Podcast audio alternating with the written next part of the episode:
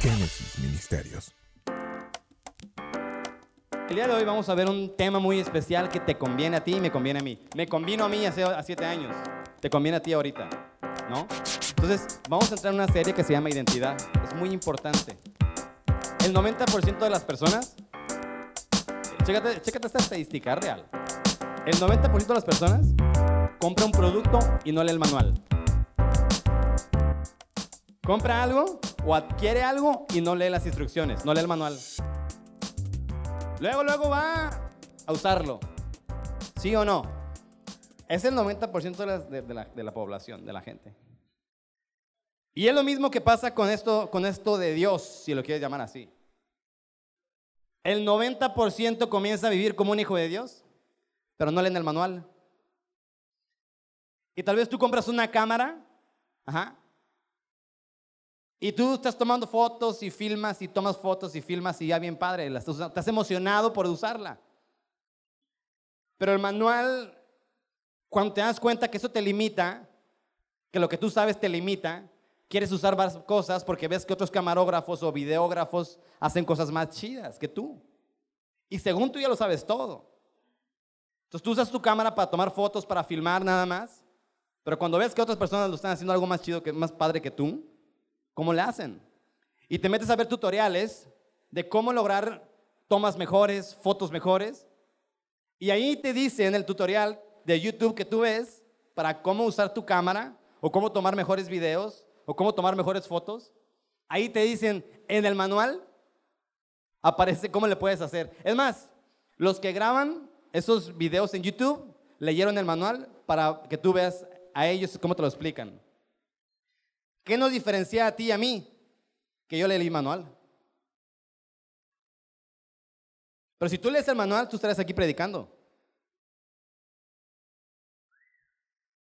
Si, tú lees el manual que está aquí y lo escudriñas, entonces vas a tener una vida muy diferente a la que tienes ahorita.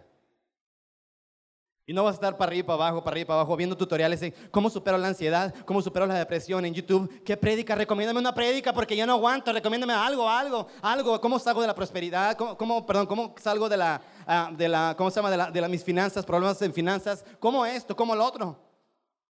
Pero ¿sabes qué? Aquí está el manual. ¿Ese es el manual? ¿No?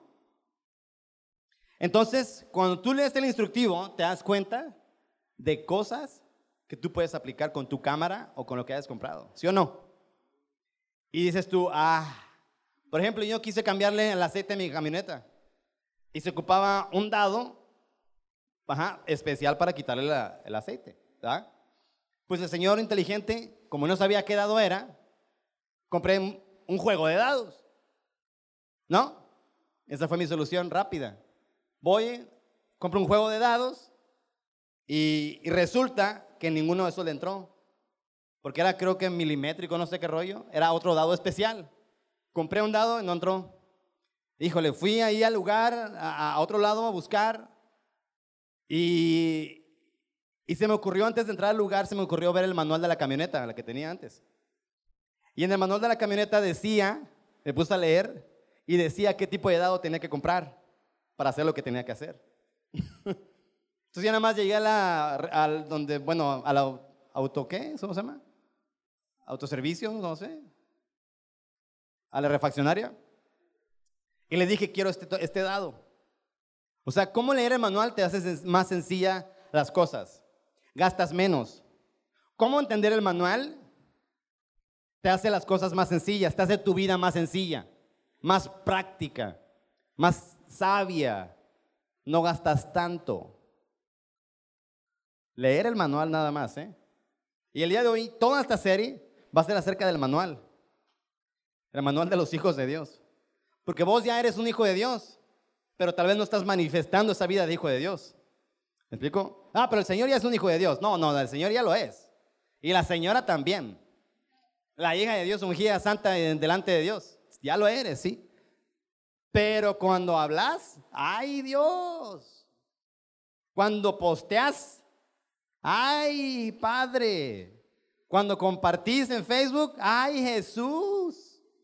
Cuando criticas, ay, Padre. Me digo, cuando, digo, cuando haces, No, no tiene una congruencia con lo que dices, que, que con lo que dices.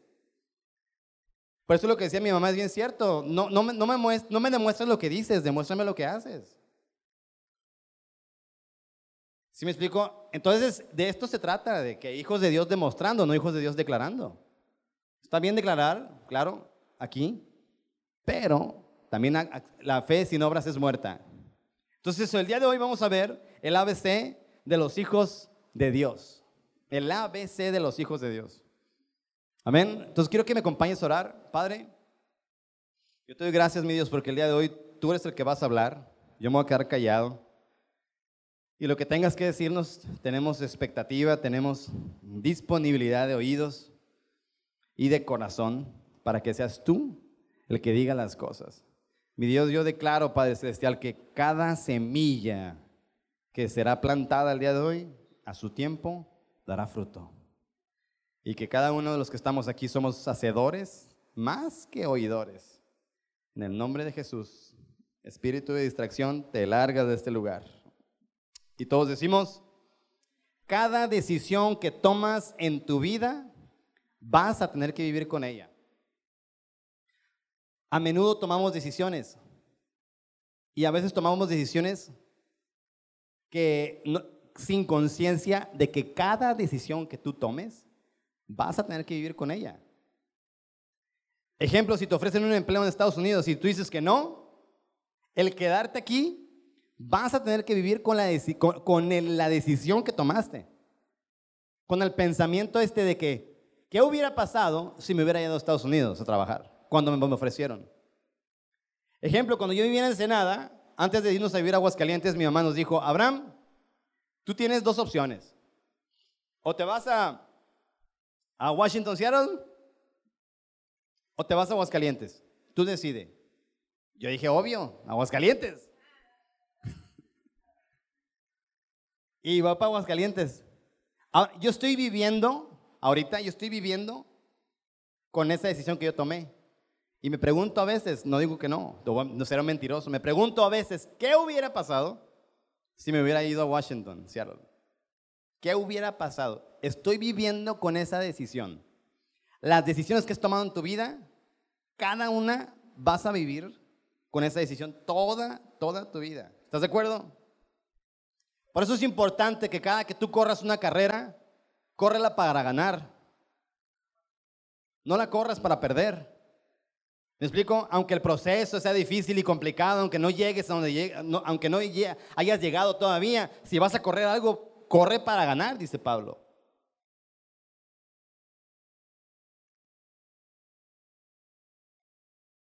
Y esto que voy a hablar ahorita, tal vez nadie te escogió,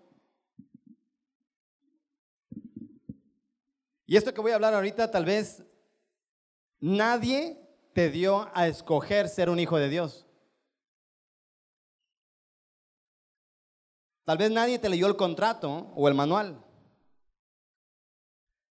Pero déjame decirte que ser un hijo de Dios o no ser un hijo de Dios, lo que tú decidas, porque la decisión es tuya, va a ser una de las mayores decisiones en tu vida. Tal vez ahorita tú dijiste, pastor, yo he decidido ser una hija de Dios. Yo he decidido vivir como un hijo de Dios. Ya lo decidiste, eso es, eso es importante. Pero nadie te ha leído el manual. O sea, habemos muchos hijos de Dios, pero no, no, sabes ni qué rollo, qué conlleva, qué hace un hijo de Dios, qué es un hijo de Dios, quién es un hijo de Dios, qué puede hacer un hijo de Dios. No, no, pues no sé, pastor. Yo sé que soy. Eso sí lo sé.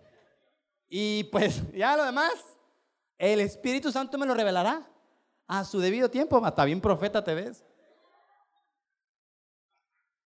Pero no, es bien importante que si tú, oye, o sea, qué, qué mediocridad. El decir, el comprar un producto y no interesarte por lo que vas a obtener, o lo que, va, o lo que vas a ver, lo que vas a vivir. Eso es una mentalidad mediocre. ¿Me explico? Por eso Dios está más interesado en que esto lo sepas tú, porque el beneficiado vas a ser tú. Porque entonces tus procesos van a cambiar. Y todo lo que te suceda ya vas a saber por qué y para qué te sucede. Pues todo parte de un principio de identidad, rey. ¿No sabes quién eres? Usted es el diputado, usted es el aspirante a, a, maestro, usted es el hijo del papá, usted es esto, usted es la hija de la mamá. Ah, Eva la Meli, la hija de Adriana. Ah, Eva la Meli, la que hace cupcakes. Ah, ahí está este Jorge Lofte, el que vive allá, allá, por allá, bien lejos y por... Y que viene a la iglesia y ya está, ¿me explico? Ahí está el Mili, el que canta la alabanza. Ahí está Juanchis, el que, que eh, da clases en los Borne. Ahí está su esposa, la que esto, ¿me explico? Todo tiene un adjetivo hasta Jesús. Jesús el qué? El Cristo, el ungido, el adjetivo. El Mesías también es otro. Pero Jesucristo, Cristo es el adjetivo. Cristo es el ungido, la unción. Es el adjetivo de Jesús, Cristo, Jesucristo. Siempre hay una segunda palabra que te va, a decir a ti. Esa segunda palabra es el adjetivo que vas a tener. ¿Rodrigo qué? ¿Al doctor? ¿Rodrigo qué? ¿O es Rodrigo el Hijo de Dios? O Manuel, el Hijo de Dios. O Ernesto, el Hijo de Dios. O Katy, la hija de Dios. O Abril, la hija de Dios. Pero si tú y yo no abrazamos esta identidad y sabemos qué rollo, entonces no podemos manifestar nada al mundo. Manifestamos una esperanza de lo que podemos ser, pero no manifestamos lo que ya somos. ¿Sí te das cuenta de esto? Por eso esta serie de identidad, híjole, no te la pierdas por nada, por nada, por nada del mundo. Tú tienes la decisión y la libertad de decidir ser o no ser. Si tu decisión es después de esto, no, es válido, se vale. No le entres. Además, vas a perder tu tiempo aquí, porque todo lo que se habla aquí va a ser eso. ¿Me explico? Pero si tu decisión es sí, pues quédate. Porque todo lo que se habla aquí va a ser para eso. Todo lo que eh, eh, eh, estos chicos ministran para que tú, como hijo de Dios, llegues, te conectas con el tercer cielo. No con el primero, ni con el segundo, con el tercer cielo, donde está el Espíritu Santo. A los hijos. Héroes, ¿a quiénes sirven? A los hijos. ¿Me explico? Todo lo que hablamos aquí es, es para los hijos, a los hijos, a los hijos, a los hijos. ¿Sí? Entonces, primero comenzamos con esta pregunta que nunca te has hecho, o tal vez sí. ¿Qué es un hijo de Dios, pastor? Comencemos desde ahí. ¿Qué es un hijo de Dios? Porque muchos sabemos que es un adventista, sabemos que es un testigo de Jehová, sabemos que es un cristiano, eh, hay subredes o hay redes, ¿cómo se llama? Sub, ¿Su qué? Subdenominaciones, cristianos evangélicos, pentecosteses, presbiterianos, bautistas. Hay, hay de todo. Pero ¿qué es un hijo de Dios? Porque aquí, ¿cuántos hijos de Dios hay? Me gustaría preguntarle a una persona, ¿qué eres? Nada más un hijo de Dios. Ah, pues soy un hijo de Dios, pastor. ¿Y qué más? No, pues nada más. ¿Me explico? Juan 1.12, vamos para la palabra, dice que a todos, a todos, no a unos, a todos los que le recibieron, Jesús les dio potestad, que es un derecho legal, autoridad, de ser hechos hijos de Dios. Más a todos los que le recibieron, a los que creen en su qué. Ok, a los, aquí te habla de dos cosas, los que le recibieron y a los que creen. A los que le recibieron, a los que creen les dio potestad de ser hechos hijos de Dios. La palabra recibir, la palabra recibir significa en el griego tomar. Mas a todos los que le recibieron, todos los que le tomaron, los que creen en su nombre, estos serán, les dio potestad de ser hechos hijos de Dios. Ahora, tú puedes creer para salvación y tú puedes creer para identidad. Son dos cosas muy diferentes. Yo creo para salvación en Romanos 19, que dice que si confesares, que si crees en tu corazón y confesares con tu boca, entonces serás qué? Venga chicos, aquí hay teólogos, aquí hay críticos de la Biblia y eruditos. Venga, ¿qué dice? Que si confesares con tu corazón, que si creyeres en tu corazón y confesares con tu boca, serás qué? Serás salvo. La salvación viene a través de Romanos 10, 19. Si, que si creyeres en tu corazón y confesares con tu boca. O sea que tú puedes creer para salvación, que si, que, que si creyeres con tu corazón, que si confesares con tu boca, Jesús le dices, ok. Pero para identidad es otro rollo. Esto es para salvación. Y para identidad es otro boleto. Salvación es un estado.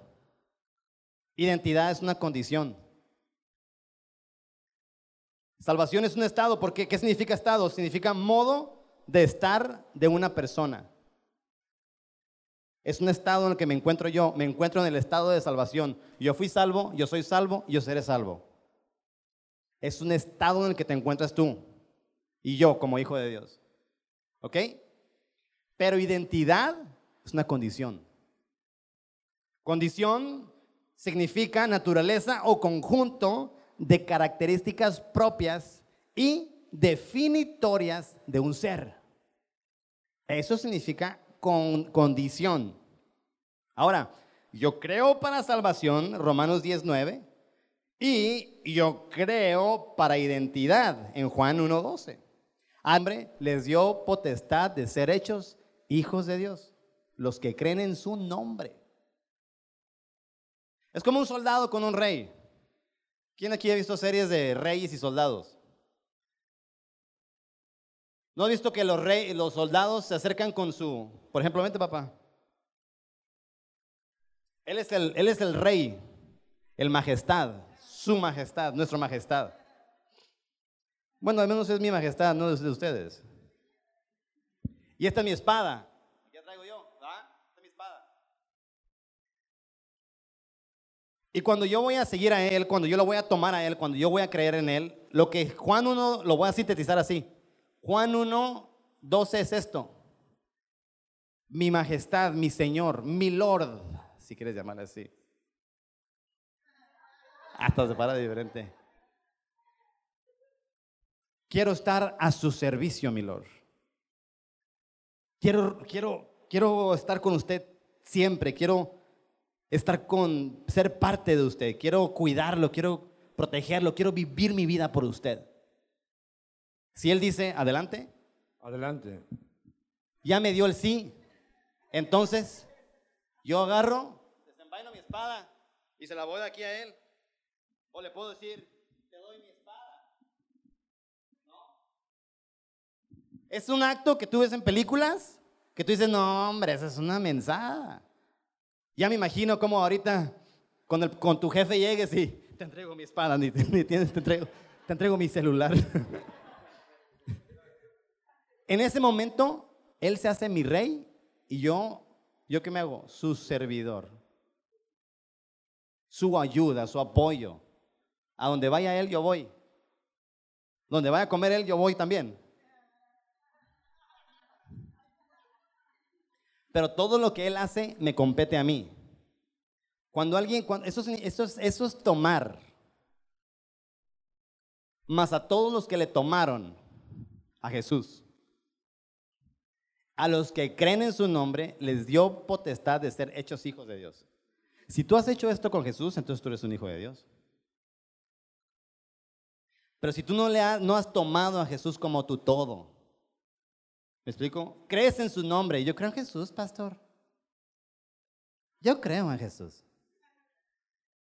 Pero si tú no has tomado a Jesús como tu rey y salvador, como tu rey, ¿me explico?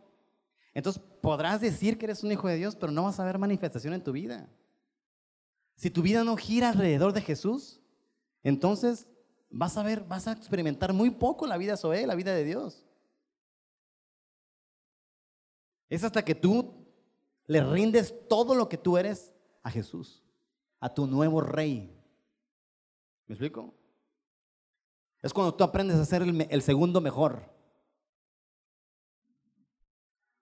Porque luchas por ser el primero.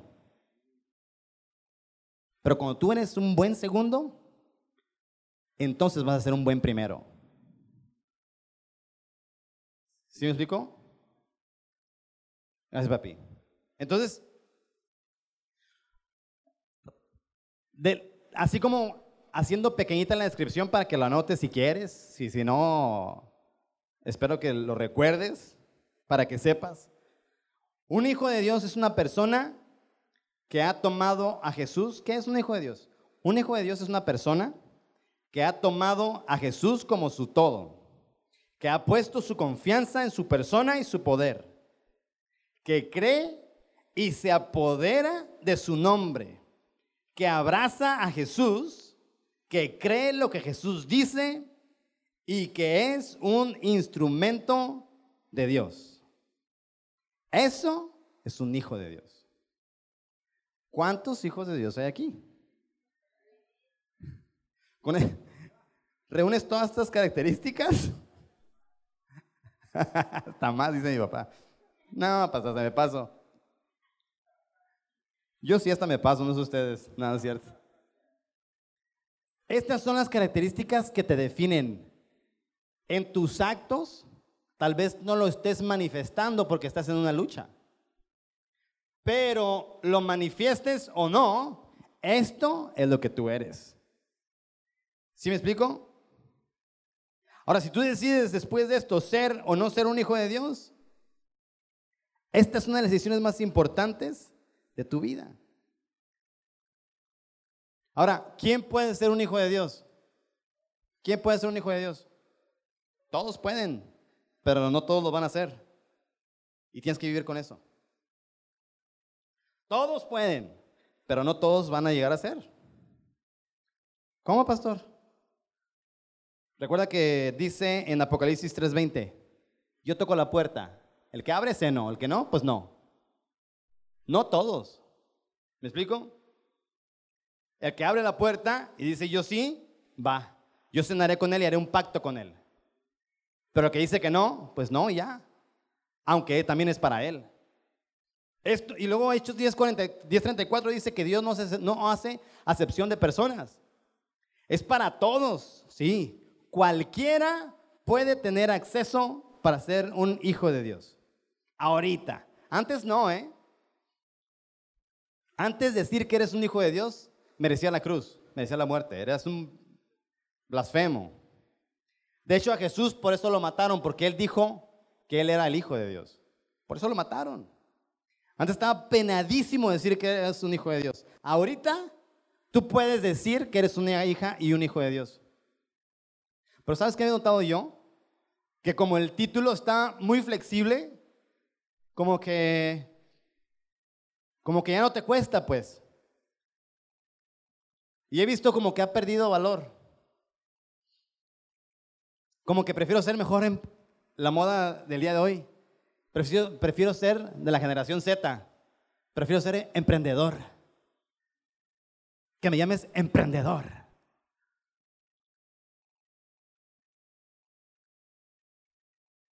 Pero el título de Hijo de Dios es un título que está bien pesado. Está bien choncho, no es cualquier cosa. A muchas personas torturaron y mataron y persiguieron por creer lo que Jesús estaba proponiendo.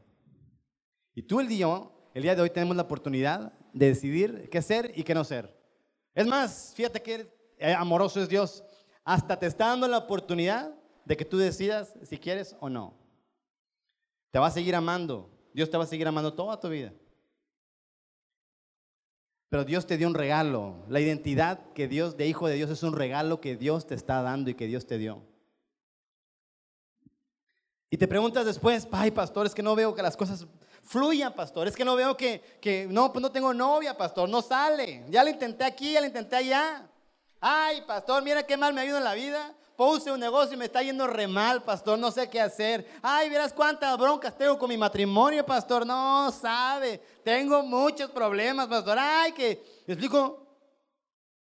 Y esto y esto y broncas y broncas y broncas y broncas y broncas y te estás ahogando en un vaso de agua. Pero cuando tú entiendes que eres un hijo de Dios, entonces los problemas se convierten en preparación. Porque cuando tú vives como un hijo de Dios, entonces tu perspectiva de las cosas cambia. Tu forma de ver la vida cambia porque ahora entiendes por qué pasa lo que pasa. Porque no entiendes los ataques del diablo. Ahora entiendes los problemas. Dices, no, estos no son problemas. Esto es que Dios me está entrenando, papá. Cambia tu forma de pensar, cambia tu forma de ver las cosas, la vida misma, cuando usted sabe quién es usted. Pero cuando tú no sabes quién eres, cualquier movimiento siempre te va a llevar. Cualquier moda, cualquier doctrina, cualquier cosa, siempre va a sonar mejor. Siempre hay, sí, porque aquí como que no. Vamos para allá y ahí vas como borrego para allá y para acá y para todos lados. ¿Qué es la moda del día de hoy? Vamos para allá. No. No hay ninguna etiqueta superior y te lo demuestro con la Biblia. Jesús no vino a traer y a crear un mundo de cristianos. Jesús vino a crear un mundo y a, y a establecer una identidad solamente una, hijos de Dios. No hay más. No hay adventistas en la Biblia, no hay testigos de Jehová en la Biblia, no hay cristianos en la Biblia, no hay nada de eso en la Biblia ahí. ¿Qué sí hay? Hay hijos de Dios en la Biblia. Y todo el Nuevo Testamento habla de hijos de Dios. Hay más versículos que hablan de hijos de Dios que de cristianos. ¿Por qué? Porque el diablo, por qué la primera tentación que vino a hacer el diablo a, Jesús, ¿por qué, ¿por qué el diablo no tentó a Jesús en lo sexual? ¿Por qué el diablo no le dijo, mirad, mirad la pornografía, mirad las muchachas? ¿Por qué no le llegó ahí? ¿Por qué no le llegó ni siquiera con, ¿por qué no le llegó con, con, algo que un nombre batalla? ¿Por qué no le puso ahí una modelo en el desierto? Una modelo para tomar y una modelo para... ¿Por qué le dijo, sí, por qué le dijo en la identidad? ¿Por qué la primera tentación fue una identidad? Imagínate la cara que puso el diablo cuando, cuando Dios le dice, hey, hey, hey, hey, hey, hey, este es mi hijo amado en quien tengo complacencia. ¡Bum! En ese momento se cuenta que yo veo como que el diablo estaba así bien. Entonces, ¿qué onda, Val? ¿Ya? ¿Te estás durmiendo? Hey, también tú, este Jezabel. Ponte las pilas. A ver, este, Legión, sea, son muchos, pero no hacen nada. Póngase las pilas, ¿eh? Potestad, también, tú no, acá. Cuando de repente están en su meeting, todos, toda la cara del reino de las tinieblas, y de repente una voz del cielo se escucha, este es mi hijo amado. Yo veo como que el diablo así como que, hey, güey, ¿qué, qué? Ah, caray, paren todo, paren todo, no, a ver, regresense todos. ¿Qué pasó? ¿De qué me perdí? ¿A qué horas pasó esto? ¿Qué sucedió? ¿Cómo sucedió? No me di cuenta. Imagínate qué cara puso el diablo que no vino a tentarlo Baal ni ningún nada, nada. El mismo diablo fue y dijo, aguanten y fue a decirle, si eres el hijo de Dios, convierte estas piedras en pan. ¿Por qué? Porque un hijo de Dios es una representa una verdadera amenaza para el reino de las tinieblas. Por eso es que yo insisto, yo insisto, insisto, insisto en que vos abraces esta identidad que Dios te dio, pero realmente, no solamente como, pues soy la hija de Dios ungida y todo eso y no haces nada. No, no. El reino de las tinieblas tiembla cuando un hijo de Dios se presenta en cualquier lugar. ¿Qué sabe el diablo que no sabes tú? Porque al parecer sabe más el diablo que tú.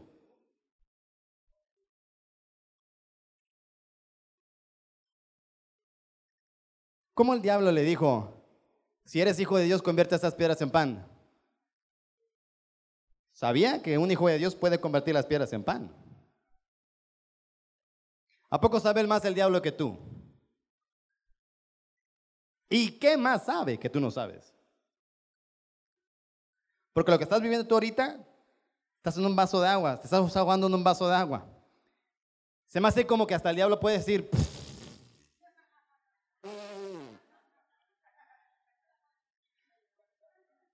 Le mandé al, más chiquito y míralo, al demonio chiquitillo. Le mandé una influencia chiquitilla, de legioncilla. ¿Qué pasó? Agárrate al, agárrate al Brian, agárratelo, además pégale un sustito nada más. Y, ya con eso ya estás todo paniqueado de que, pastor, veo cosas. Veo cosas que se mueven, pues se caen las Biblias, pastor.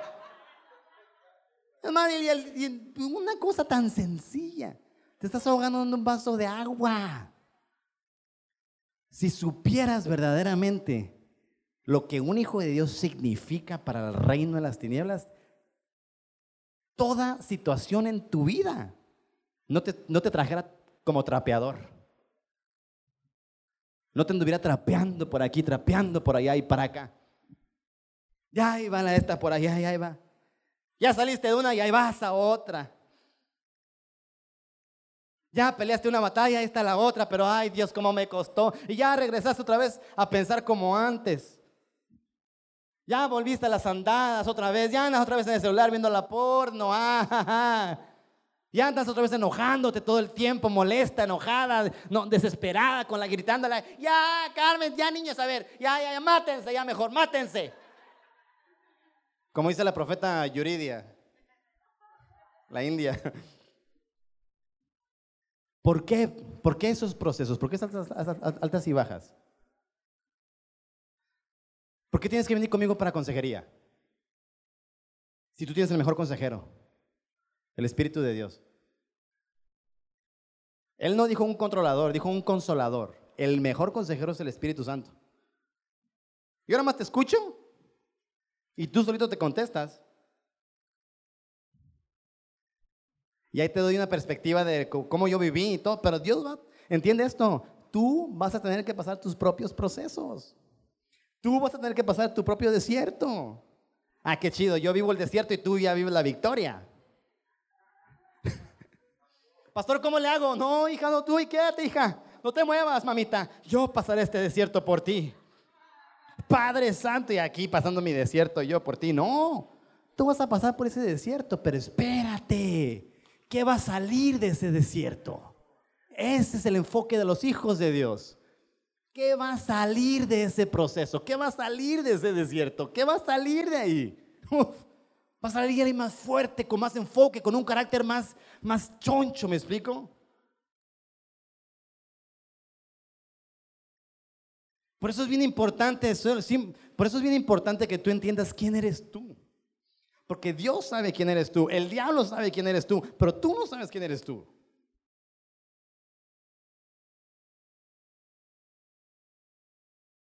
No inventes. Hasta yo sé quién eres tú. Pero tú no sabes quién eres tú. Si supieras quién eres tú, entonces, no, no inventes. Plantadero de iglesias en todo Tuxtla Gutiérrez. Aquí solo, nada más yo. Y tú plantando iglesias por acá y por allá. Pero sigamos, sigamos. Ya voy a terminar. ¿Qué hace un hijo de Dios? Ay, pastor, qué padre. ¿Qué hace un hijo de Dios? Ya vimos qué es un hijo de Dios. ¿Quién puede ser un hijo de Dios? ¿Qué hace un hijo de Dios? Bueno, Jesús vino a modelar lo que tú y yo podemos seguir. Jesús vino a poner el estándar, pero dejó el camino abierto. Él modeló cómo se vive un hijo de Dios, pero él dejó el camino abierto. ¿Cómo? Ah, Juan 14, 10. Vamos para allá.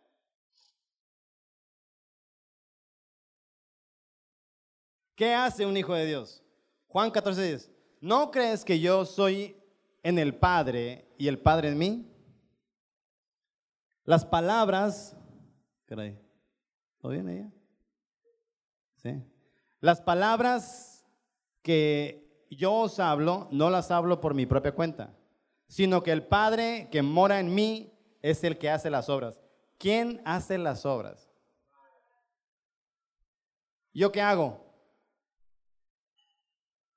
Yo solamente coopero con el Padre. Yo soy un instrumento del Padre. Eso es un hijo de Dios, un instrumento del Padre. ¿Qué hace un hijo de Dios? Lo que el Padre, lo que el Padre hace, lo que el Padre dice, eso es lo que es un hijo de Dios. Jesús dijo, yo no hago lo que yo quiero. O sea, que un hijo de Dios no habla por su propia cuenta. Es el Padre el que habita en él, el que habla y hace las obras. Entonces, yo hago lo que el Padre me dice que yo haga. Y yo hablo lo que el Padre me dice que yo hable. Eso es un hijo de Dios. ¿Qué estás hablando? Es la pregunta del millón. ¿Qué estás hablando? Y te quiero preguntar, ¿estás hablando lo que el Padre te está diciendo que hables? ¿No? ¿No?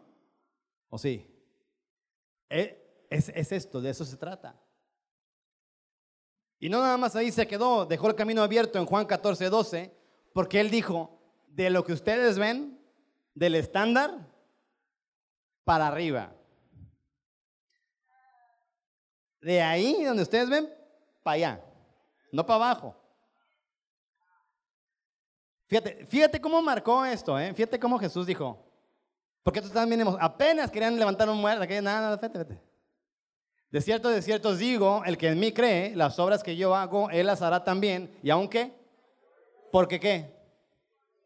Porque él va al Padre. Entonces, si no estás haciendo cosas mayores que Jesús, no estás entendiendo tu identidad.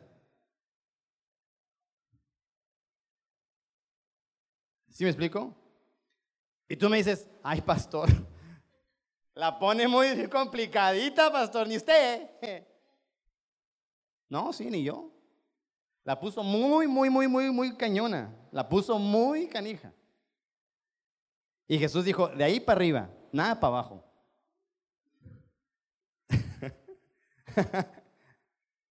está, padre, ¿no? Esto. Por eso te digo, Él vino a marcar el estándar, pero vino a dejar el camino abierto. De aquí para arriba. Dice, entonces, el, entonces Jesús no es importante. Porque si el Padre es el que hace las obras, pues ¿de qué me sirve Jesús? ¿O por qué es importante Jesús? Es súper importante Jesús. Porque si Jesús no hubiera dado su vida por ti, el Padre no te podría usar. Es más, si, Jesús no hubiera dado su vida por ti, entonces el Padre no podría ser tu Padre. ¿Sí me explico? Podría ser el Padre, o podría ser simplemente una deidad, pero no podría ser tu padre, tu papá, tu papi chulo, tu aba. No podría ser eso. Por eso es bien importante Jesús. Jesús es el comienzo de tu vida con el Padre. Antes de Jesús, tú tenías un papá fisiológico y creías en Dios. Después de Jesús, ahora tú tienes un Padre el creador del universo, el principio y el fin, el alfa y el omega. Él es tu padre. ¿Sí me explico? Ahora tú tienes un papá. Amén. ¿Dónde dice esto? Hebreos 9:12. Para los que son, les gusta anotar y les está remordiendo ahí la conciencia y están así manifestándose, casi quieren ya manifestarse. De hecho, gracias, Katy. ¿eh? ¿Cómo me ha servido? Me regaló Katy. Hebreos 9:12. Ya vamos a acabar. Y no por sangre de machos cabríos ni de becerros, sino por su propia sangre, entró cuántas veces? Una vez y para siempre. Entonces tiene que volver a entrar. Una vez y qué? Para siempre en lugar santísimo, habiendo obtenido eterna qué? O sea que tú ya eres perdonado por cuánto tiempo? eternamente. Tienes, aquí te están otorgando el eterno perdón. Entonces ya ahórrate. Ay, Padre, perdóname. Aquí ya está el perdón. Mejor pídele perdón a las personas que están lastimando. O sea, Dios ya te perdonó, Dios ya te perdonó, pero tu prójimo todavía no. ¿Ok? Gracias a Jesús, tú ahorita, en este momento, puedes tener un papá. Por eso es bien importante Jesús. Por eso la Biblia en Lucas 20, 36, híjole, hijo, te voy a poner a chambear. Apenas estamos empezando con las citas. Por eso es que Lucas 20, 36 dice que tú y yo, como hijos de Dios, somos hijos de la resurrección. No, ni sabes qué. No, si, si yo escuchara eso ahí, donde estás, donde estás tú ahorita, yo estuviera gritando de alegría. Porque toda mi vida, toda mi vida giraba en muerte. Siempre estaba bien agüitado, yo. Siempre estaba todo con cara de, dame un peso. Siempre andaba, siempre andaba con cara, era una victimicísima yo. Ah, sí, era una super víctima. Cuando yo entendí que como hijo de Dios, yo soy hijo de la resurrección, dijo, no, no inventes. No pueden ya más morir los hijos. Está hablando de ti, ¿eh? Está hablando de ti. Es más, está hablando del 8.4% de aquí. Como unos cuantos, porque unos cuantos están así como... Ya se quieren ir porque tienen sus pendientes, sus cosas, su rollo. A darle vuelta, a estrés, a que mañana trabajas, a que tienes que hacer esto, que tienes que hacer lo otro, que tienes que andar por otro lado. Pero ahí, de aquí hay siete. Siete que les está llegando esto. Y que están diciendo, esto es lo que yo necesitaba para ya escalar aquí, para ya salir de este bronca, para ya salir de esos problemas, para ya, ya no dejarme yo victimizar por nada, para no permitirme que, que la influencia del diablo me traiga trapeando, para que las broncas ya no estén haciendo ruido en mí. Pues son iguales a los ángeles. Mira, ¿con qué te está comparando Dios? Y son hijos de Dios. Al ser hijos de la resurrección significa que tú ya no mueres. Tu cuerpo muere, tú no. Pueden matar tu cuerpo, sí, pero tú no. Eres hijo de la resurrección. La muerte no puede afectar tu vida en ningún área. No puede, no tiene permiso. ¿Entiende esto? no tiene permitido a menos que vos te lo, permitas. Pero la muerte no tiene permitido. Muerte financiera, muerte física, muerte emocional, muerte de lo que tú quieras. Llámale lo que tú quieras. Divorcio, llámale lo que tú quieras. La muerte no puede tener derecho sobre ti y sobre tu vida. No puede. Al ser tu hijo de la resurrección.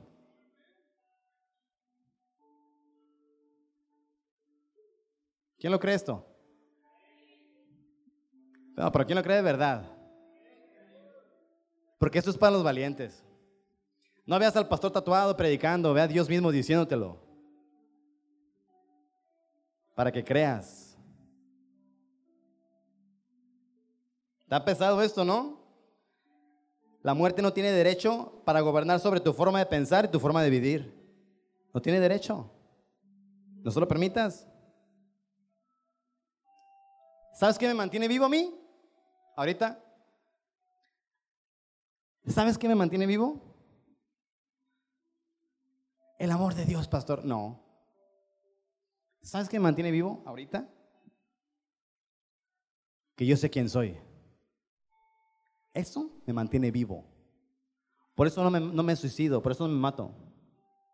Por eso hace siete años no me maté. Porque yo sé quién soy. Dios me dio una identidad. Por eso para mí es bien importante la cuestión de la identidad. Antes de la fe, del amor, todo eso, sí es parte de, sí es mucho parte de, pero si tú no sabes quién eres,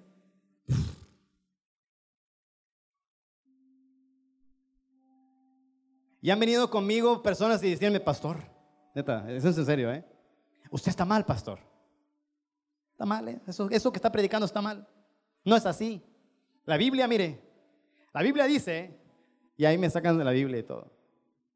Ah, bueno, y digo, bueno, si no está mal, si está mal para usted, pues no lo crea. Pero para mí, yo lo viví. A mí no me lo contaron. Yo lo viví en carne propia. Por eso me encuentro vivo el día de hoy.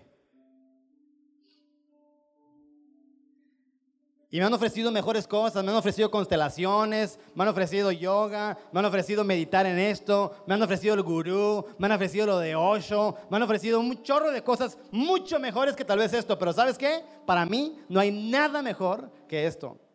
Yo no necesito una iglesia para saber quién soy. Yo no necesito Me explico, o sea, no, necesito una iglesia para saber quién soy. Me explico, yo no estoy aquí porque necesito de ustedes. No, yo necesito darle a ustedes lo que Dios me dice que yo les dé a ustedes. Eso es lo que yo estoy haciendo aquí, nada más por eso. No me voy a Aguascalientes, no me voy a Canadá, no me voy a París, no me voy a ningún lado. Nada más por eso me estoy quedando aquí en Tuxtla Gutiérrez. ¿Por qué? Porque Dios quiere que tú sepas quién eres tú. Nada más por eso. Nada más por eso. Porque cuando tú sepas quién eres tú, va a haber fiesta en el cielo. La salvación, creer, ya sabes, que si crees en Jesús y confiesas con tu boca, pues ahí está. Pero identidad, no cualquiera. No cualquiera.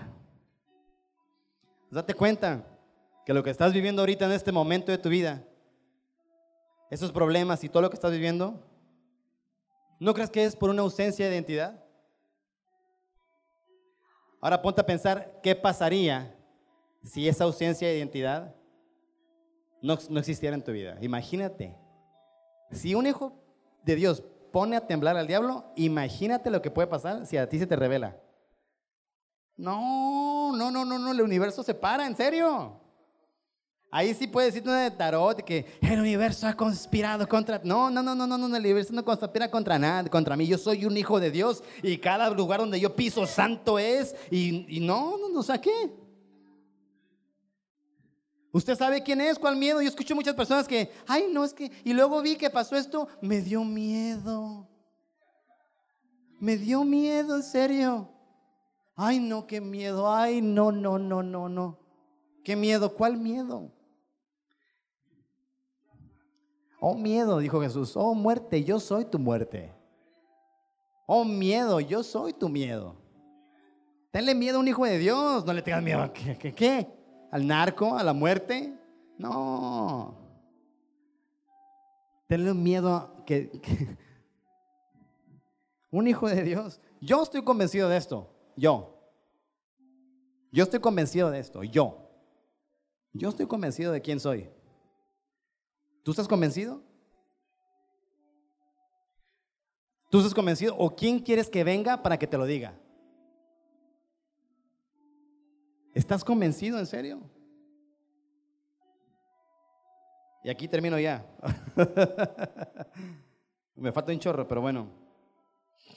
Aquí termino ya en serio, ya, ya. Este es el cierre, lo más importante. Esta es la activación, diría un pastor que conozco. Esta es la activación de tu bendición. Esta es la promesa en tu vida. Pues sí, esta este es el rompimiento en tu vida. ¿Qué características definitorias tiene un hijo de Dios? ¿Cómo define la palabra? No tú. No tú. Porque tú puedes definir a un hijo de Dios con tus dogmas, tus pensamientos y lo que Dios te haya revelado. Pero ¿cómo define la palabra? La palabra. Dile lo que está hablando de ti. ¿Cómo define la palabra? No, eh, ¿cómo define la palabra a un hijo de Dios? No tú ni yo, ni, ni yo aquí parado. No, no, no. ¿Cómo define la palabra a un hijo de Dios? Esto es lo que tú tienes que creer. Esto es lo que tú te la tienes que creer. Esto es lo que tú tienes que abrazar. Esto es lo que tú tienes que despertarte, comértelo todos los días de tu vida. Porque diario se te olvida el Evangelio y diario tienes que recordar el Evangelio. ¿Qué dice la Biblia de ti? Mateo 5:9 dice que los hijos de Dios somos pacificadores. En esto conocerán a los hijos de Dios que son pacificadores. Un hijo de Dios es un pacificador. Tú eres un pacificador. Pero soy bien broncudo, pastor. En el Facebook me los acabo a todos, pastor. Ay, les ando criticando a todos porque yo estoy inconforme porque mi doctrina es la verdad. O estoy inconforme de esto, inconforme del otro. Critico, chismeo.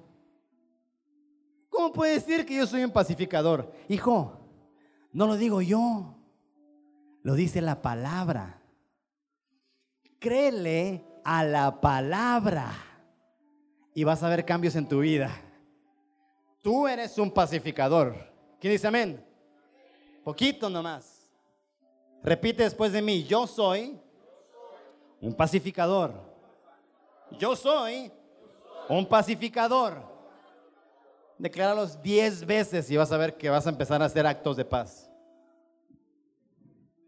¿Qué más eres? Romanos 8:14, hijos de Dios son los que son guiados por el Espíritu Santo. Romanos 8:21, somos los únicos, escucha esto, somos los únicos que podemos librar a la creación de la corrupción. Somos los únicos que podemos librar. Fíjate, ¿por qué te pasa lo que te pasa? ¿Por qué? ¿Por qué el diablo está bien enojado que tú no escuches esto? Ah, porque eres el único, como hijo de Dios, que puede librar a la creación de la corrupción. ¿Qué más? Filipenses 2.15. Hijos de Dios son irreprensibles, incriticables, son sencillos y sin mancha. Eso es lo que eres tú. Eres incriticable. Eres sencillo, sencilla y eres sin mancha. ¿Quién dice amén? Ah, te la crees. ¿Quién dice amén? Amén. Eso eres tú. Romanos 9.8, pónmelo, hijo. Ponme todas estas citas, pónmelas. Romanos 9.8. Ah, me quieren bajar, ¿verdad? Ya los vi. si no, no me bajo nunca. Romanos 9.8, ¿qué dice? Esto es no los que son hijos según la carne. No, no, no, esto no es para los hijos de la carne. Esto es para los hijos de Dios, sino los que son hijos de Dios según la que la promesa, son contados como descendientes. Tú eres hijo de Dios, entonces usted es un descendiente de, de, Dios. Usted es un descendiente, un hijo de la promesa. No eres hijo de, de, eres hijo de la promesa de Isaac. No eres, hija no eres un hijo de la esclava, eres un hijo de la promesa. Eres del linaje de David, eres del linaje de Abraham por la fe. No inventes, no eres cualquier cosa. Ya no te creas esas cosas de que, ay, te pareces a tu papá, ¿eh? Igualito la señora que su mamá. Y date cuenta que la estoy viendo. No, cancelado en el nombre de Jesús. Yo soy un hijo, una hija de la promesa. Yo soy la descendencia de Dios. Yo soy la justicia de Dios. Ese es tu lenguaje como hijo de Dios. Esa es tu identidad como un hijo de Dios. Esos son tus derechos, potestad, derecho y autoridad de un hijo de Dios. Eso es lo que legalmente eres tú, mi rey. Despierta, criatura. Te están ganando el mercado, te están ganando el mandado. Los hijos de Dios somos los que tenemos que estar en zona, en lugares de influencia, mi rey. Qué chido, ¿eh, Neto? Qué chido. Déjame orar por ti, viejo. En el nombre de Jesús yo declaro que cada cosa que tú emprendas va a prosperar y que el lugar donde tú vas a pisar santo va a ser y que las personas van a ver un ejemplo a seguir en ti porque tú eres un hijo de Dios incriticable, sin mancha, y tú vas a ser de gran influencia para nuestro Chiapas. Y cada decisión que tú tomes será respaldada por el Espíritu Santo, y muchos van a llegar al conocimiento de la palabra por simplemente ver tus acciones, lo que hablas, lo que dices y lo que crees en el nombre de Jesús. En el nombre de Jesús. Y si tú crees esto también para ti, también hay mucho más para ti. Pero no podemos permitir que en serio, que hijo de Dios quede como un... Pues todos somos hijos de Dios, ¿no, pastor? A ver, si todos somos hijos de Dios, vamos a convertir el agua en vino, pues. Eso es lo que un hijo de Dios puede hacer. De ahí para arriba, mi rey. De ahí para arriba, mamita. Pero ya no aguanto la ansiedad. Pues háblale a la ansiedad. Te largas de mi vida, te largas de aquí. Yo soy hija de la promesa.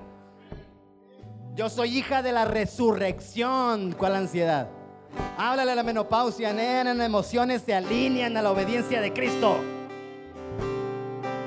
Háblale a la andropausia, lo que sea. A la escasez, a la pobreza. Dios te dio una boca para que la uses. Tienes autoridad en tu forma de hablar. Pero una hija de Dios tiene que despertar el día de hoy. Un hijo de Dios tiene que despertar el día de hoy. Tienes que comenzar a hablar como hijo. Tienes que comenzar a hablar como una hija. Porque la creación está esperando la manifestación de los hijos y de las hijas de Dios. Ese es el tiempo Kairos. El tiempo Cronos es lo que tú mides. Es esto, el tiempo cronos es esto, el tiempo kairos se refiere a la era de los hijos de Dios, se refiere a la manifestación de los hijos. No es un tiempo, es el tiempo de los hijos de Dios.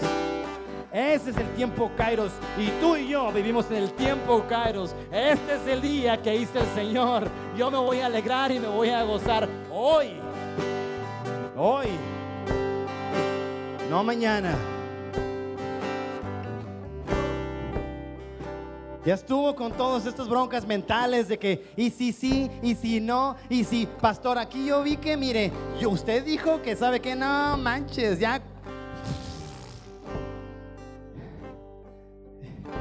Esto no se razona, ¿quién te dijo eso? Esto se cree.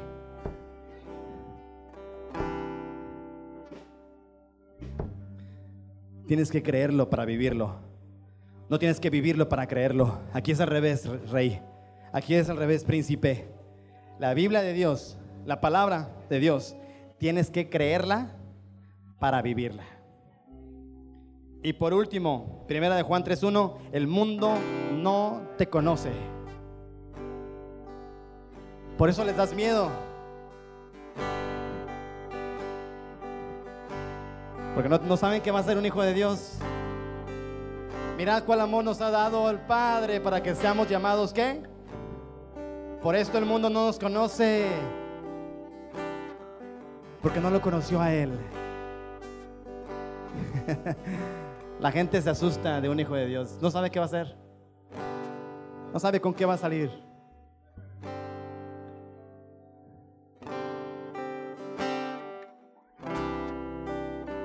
Hijas, hijos de Dios. El día de hoy yo te quiero invitar a que tomes tu lugar en el reino, que tomes tu lugar en el trono a un lado. Dice la Biblia que tú y yo estamos sentados juntamente con Él reinando en lugares celestiales. Te quiero invitar. Ese trono al lado de Dios está siendo usurpado por una persona que no eres tú. Tienes que llegar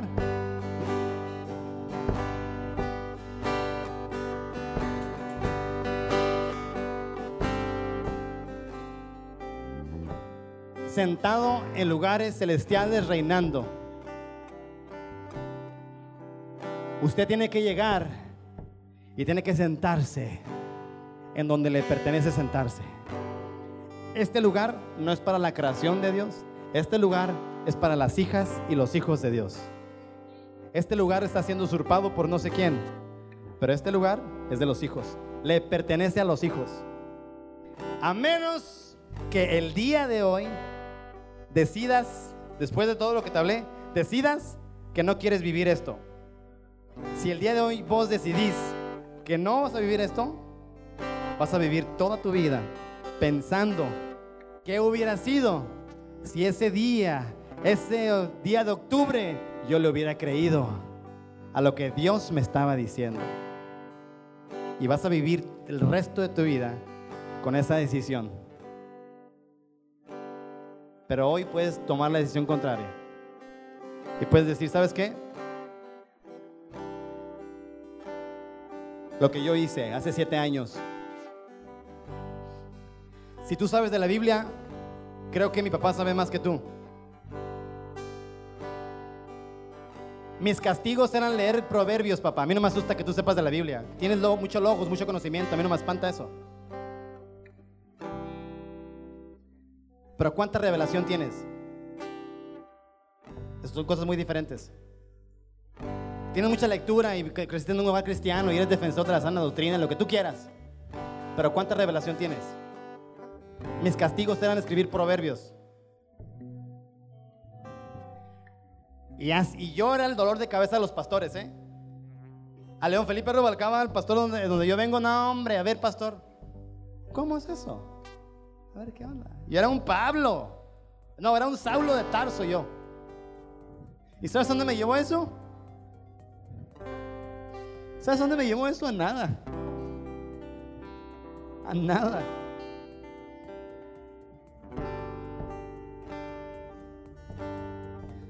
Pero cuando decidí creerle a Dios, entonces hubo un cambio en mi vida. De ese día en adelante dejé todas las adicciones. De ese día en adelante. Génesis Ministerios.